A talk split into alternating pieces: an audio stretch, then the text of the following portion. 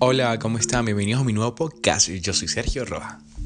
Hoy estaremos hablando de un tema importante, la psicología canina. Son muchos los dueños que se quejan de que su perro no les hace caso, que no acuden cuando los llaman, o tienen malas conductas como por ejemplo actitudes destructivas. Sin embargo, muchas veces lo que ocurre es que los dueños ignoran las bases de la psicología canina. Por eso, para ayudarte a corregir algunas actitudes que puede haber desarrollado tu mascota y evitar que tengas problemas con ella, te enseño las seis bases de la psicología canina. Afecto. Las personas como seres sociales que somos tenemos la necesidad de compartir y establecer relaciones con otros, pero además esta necesidad trasciende las especies, por lo que no se limita exclusivamente a los seres humanos. Esta constituye la base fundamental del proceso de domesticación de los animales de compañía. Sin embargo, esta relación es en ocasiones tan estrecha que el humano reemplaza el lugar de los que conjeres por el de los animales. De esta manera el perro se convierte en su principal vínculo social. Esto es particularmente evidente en los perros, donde la relación puede llegar a tornarse tan cercana como la que existe entre padre e hijos. Así es, el perro doméstico fundamenta sus relaciones sociales tomando como base la relación con su amo. La relación con su amo puede ser eh, sumamente especial e importante, tanto que condiciona el resto de las relaciones que tiene el perro con otras personas también puede ser que ocurra esto. Y también se condiciona eh, la relación de personas y animales.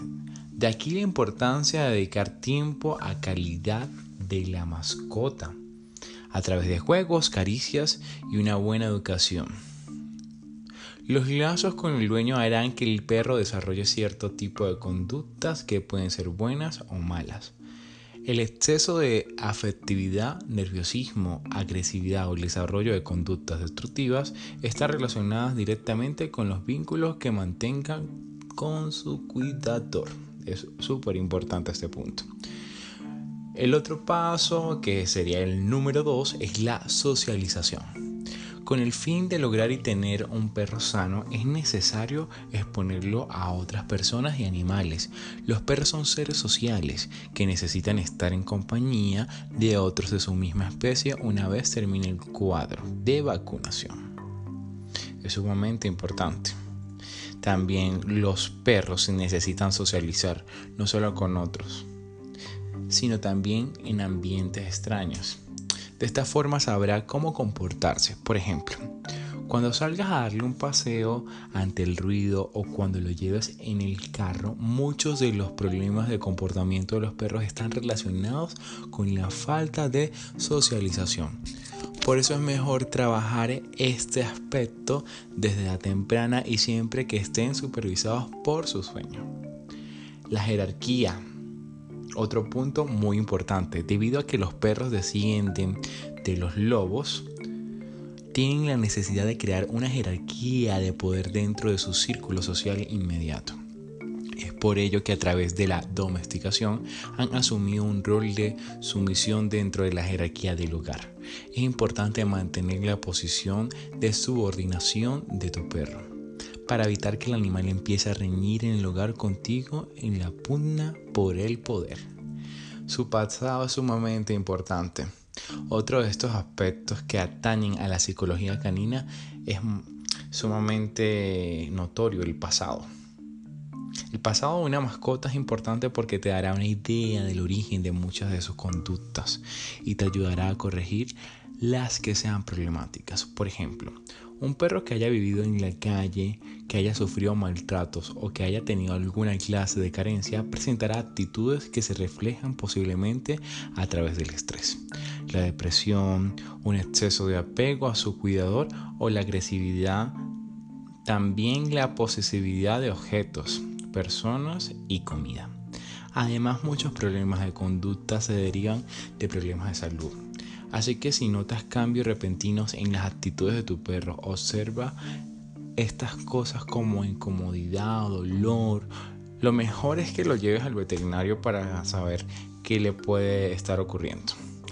La alimentación es sumamente importante. Parte de los problemas de posesividad se deben a que el perro en algún momento de su vida ha sufrido de hambre o no se ha socializado bien mientras comía. Alimentar a tu perro varias veces al día con una dieta rica y variada te evitará muchos inconvenientes, incluyendo que se aburra de comer siempre lo mismo. La raza. Recuerda que a la hora de comprender la psicología canina lo primero que debes entender es que se entrena al perro y no a la raza. Los asuntos relacionados con la educación y la salud mental de, las mascotas se aplican igual para todas las razas. Ejercicio, cariño, alimentación, socialización son las bases fundamentales para tener un perro equilibrado y feliz. Es sumamente importante saber estos seis aspectos de la psicología canina que muchas personas desconocen y pues los quise llevar para que ustedes conozcan un poco de cómo saber y determinar el comportamiento de nuestras mascotas. Un abrazo, espero que estén bien y los espero para mi próximo podcast. Chao, chao, yo soy Sergio Roa.